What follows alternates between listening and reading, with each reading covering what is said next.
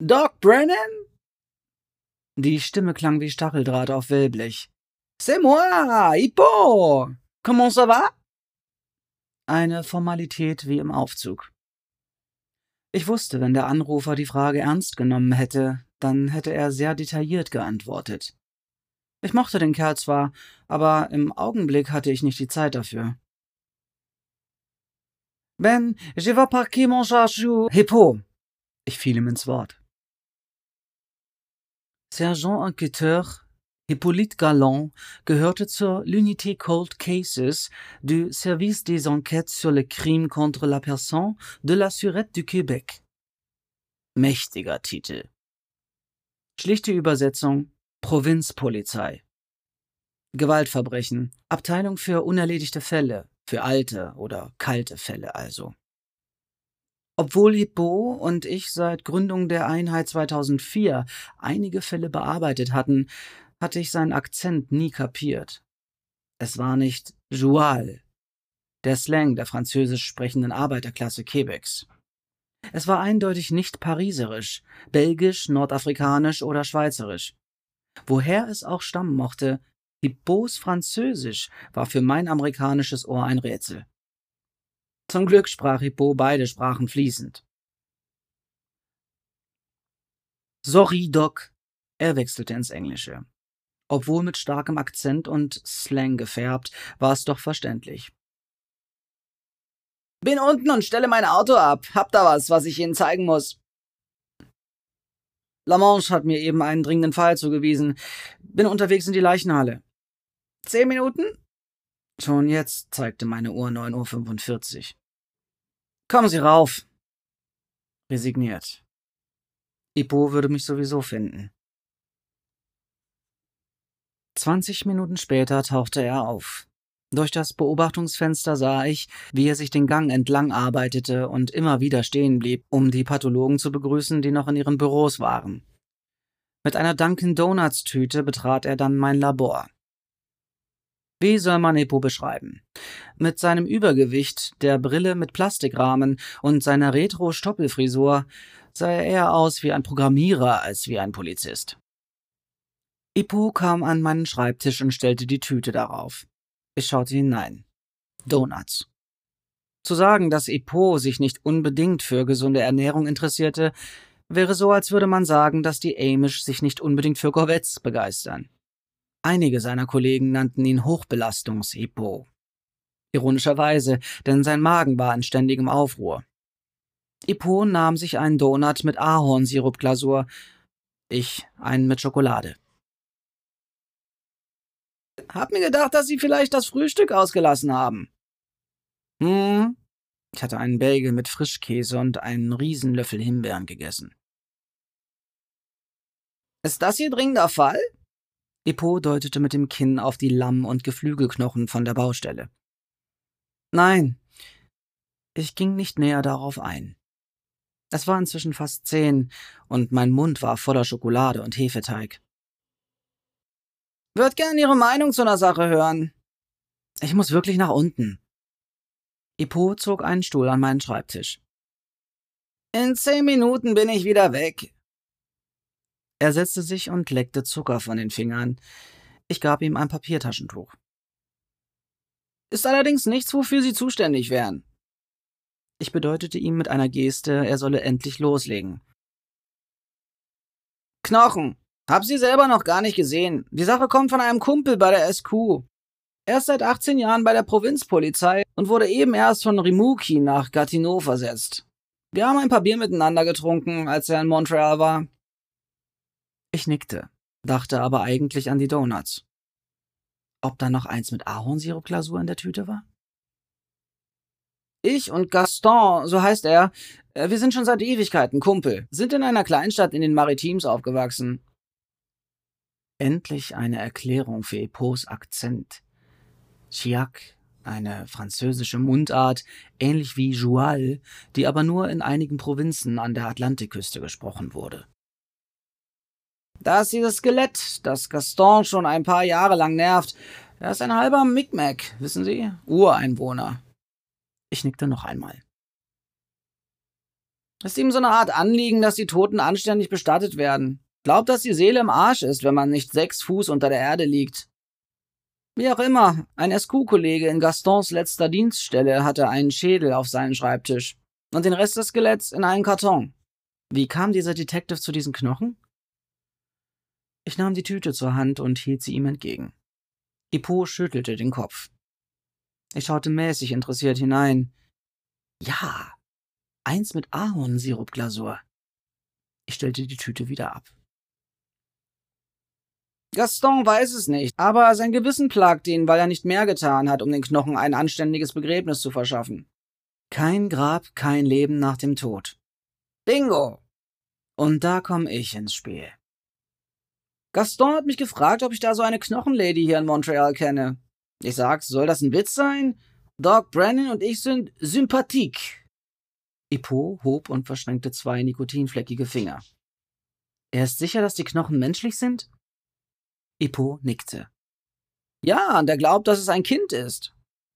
Warum? Sie sind klein. Gaston sollte sich an den Corona vor Ort wenden. So beiläufig wie es nur ging, griff ich in die Tüte und holte den Donut mit Ahornsirupglasur heraus. Hat er! Der Kerl hat ihn abblitzen lassen. Warum? Die Knochen sind nicht gerade frisch. Sind sie archäologisch? Ahornsirup war nicht schlecht, aber Schokolade war besser. Soweit ich weiß, sind sie trocken, und in den Löchern, wo die Augen waren, sind Spinnweben.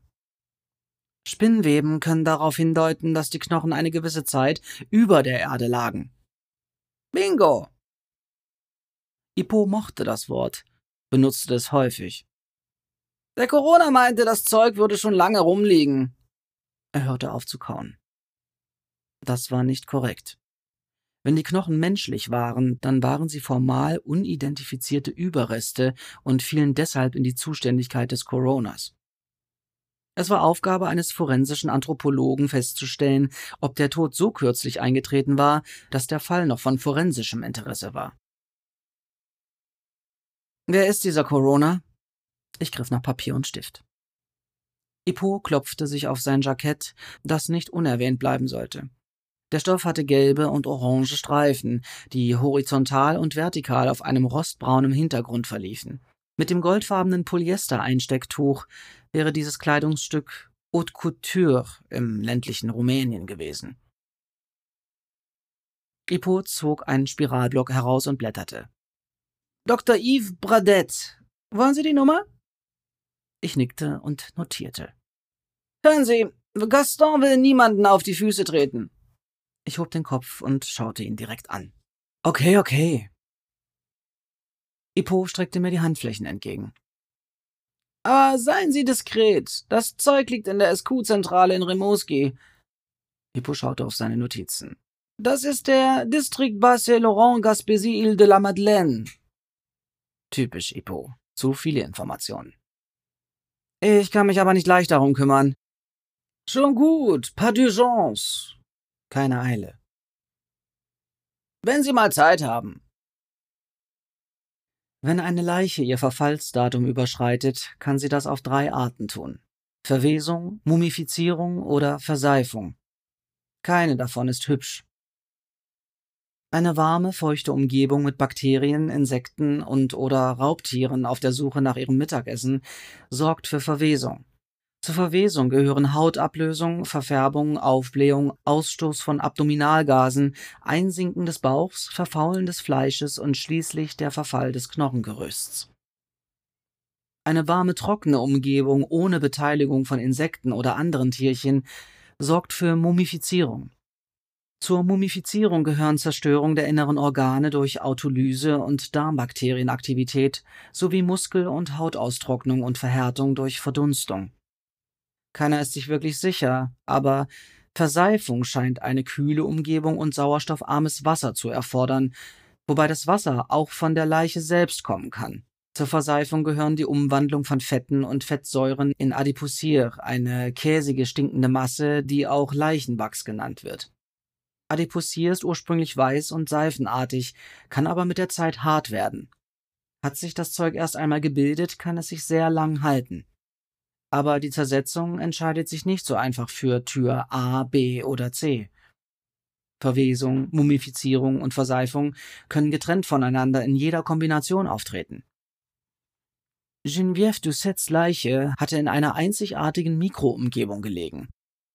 Die warme Luft vom Heizlüfter war von Decken und Kleidung konserviert worden und hatte so einen Mini-Konvektionsofen um die Leiche herum erzeugt.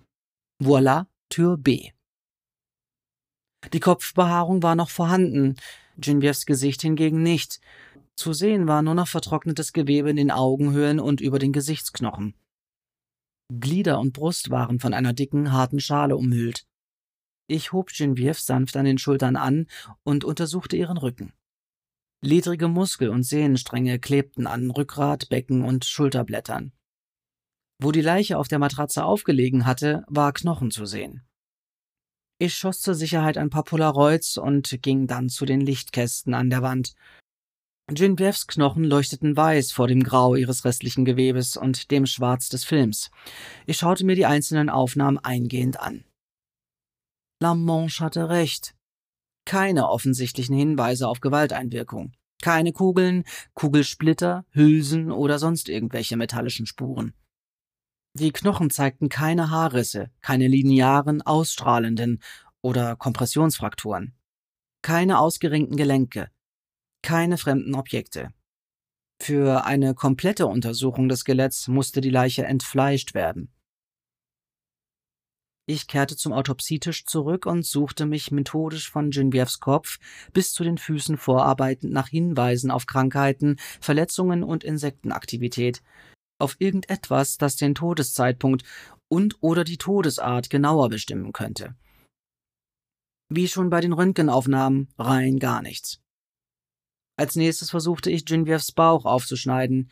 Das dauerte eine Weile, da die Haut und Muskeln so hart geworden waren. Schließlich stieß mein Skalpell durch. Während ich den Schnitt vergrößerte, drang Gestank heraus und füllte den Raum. Mit einiger Mühe erzeugte ich so eine Öffnung von etwa 20 Zentimetern im Quadrat. Ich nahm eine kleine Taschenlampe zur Hand, hielt den Atem an, beugte mich über Genevieves Bauch und spähte hinein. Die inneren Organe waren nur noch eine dunkle, zähe Masse. Ich konnte keine einzige Made, kein Ei und keine Puppenhülle entdecken. Ich richtete mich auf, nahm die Schutzbrille ab und überlegte. Beobachtungen. Austrocknung des äußeren Gewebes, Bloßlegung von Knochen, Zerstörung der Eingeweide, keine Fliegen- oder Käferaktivität vorhanden. Schlussfolgerung, der Tod war im vergangenen Winter eingetreten lange genug her, um die Gewebezerstörung zu erklären und zu einer Zeit, als es keine Insekten gab. Geneviève war Monate vor ihrer Mutter gestorben. Willkommen in der Realität, ihr Fans der Forensik-Serien.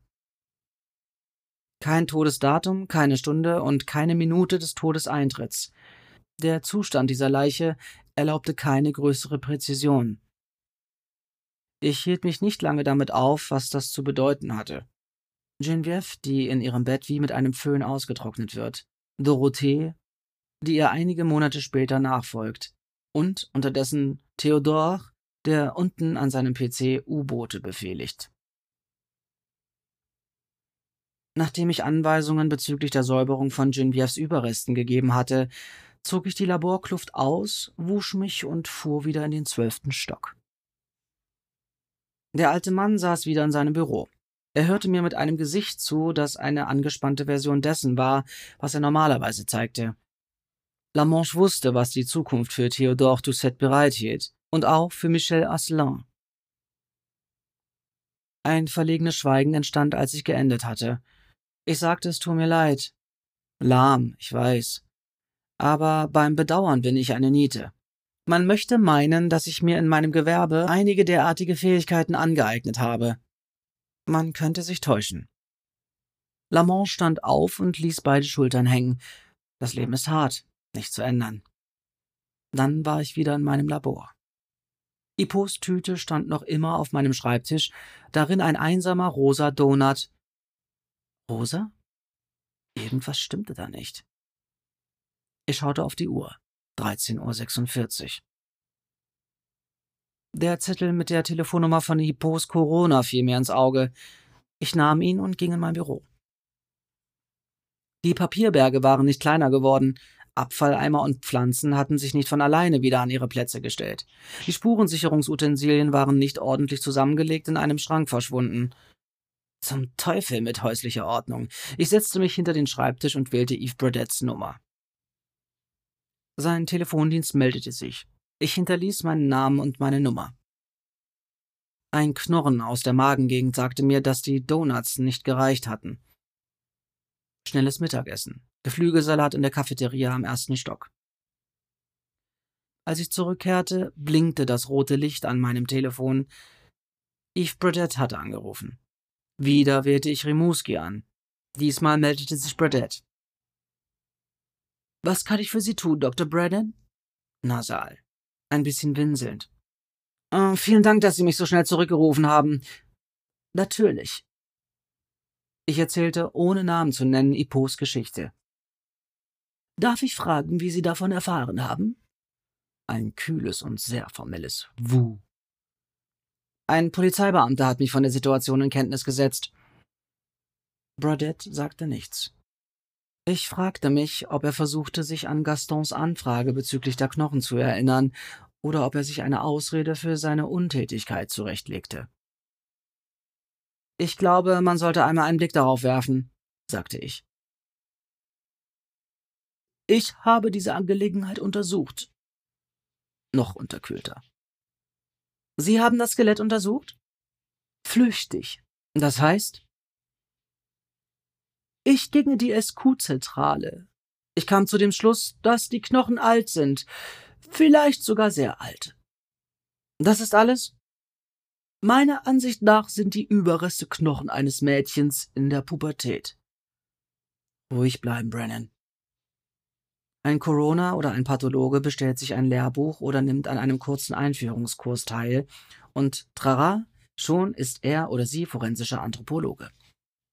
Warum sich nicht ein Exemplar von Herzchirurgische Praxis bestellen, ein Schild an die Tür hängen und Brustkörbe aufschneiden? Auch wenn es nicht oft vorkommt, dass eine unterqualifizierte Person mir in meinen Bereich hineinpfuscht, bin ich alles andere als erfreut, wenn es tatsächlich einmal passiert. Verstehe. War Bradette unterkühlt, war ich arktisch. Auf Anfrage gab der Beamte zu, dass er die Knochen schon viele Jahre besaß. Außerdem gab er an, dass sie aus New Brunswick stammten. New Brunswick gehört nicht mehr zu meinem Zuständigkeitsbereich. Monate, vielleicht Jahre vergehen ohne einen einzigen Gedanken an Evangeline Landry. Dann blitzt unerwartet eine Synapse auf. Ich weiß nie, was der Auslöser sein mag. Ein vergessener Schnappschuss, der zusammengerollt ganz unten in einem Karton liegt. Wörter, die mit einer bestimmten Betonung ausgesprochen werden. Ein Lied, eine Zeile aus einem Gedicht. Ipostchiak-Akzent. New Brunswick. Das Skelett eines Mädchens, das schon viele Jahre tot ist. Neuronen feuerten. Es war völlig irrational, trotzdem verkrampften sich meine Finger um den Hörer.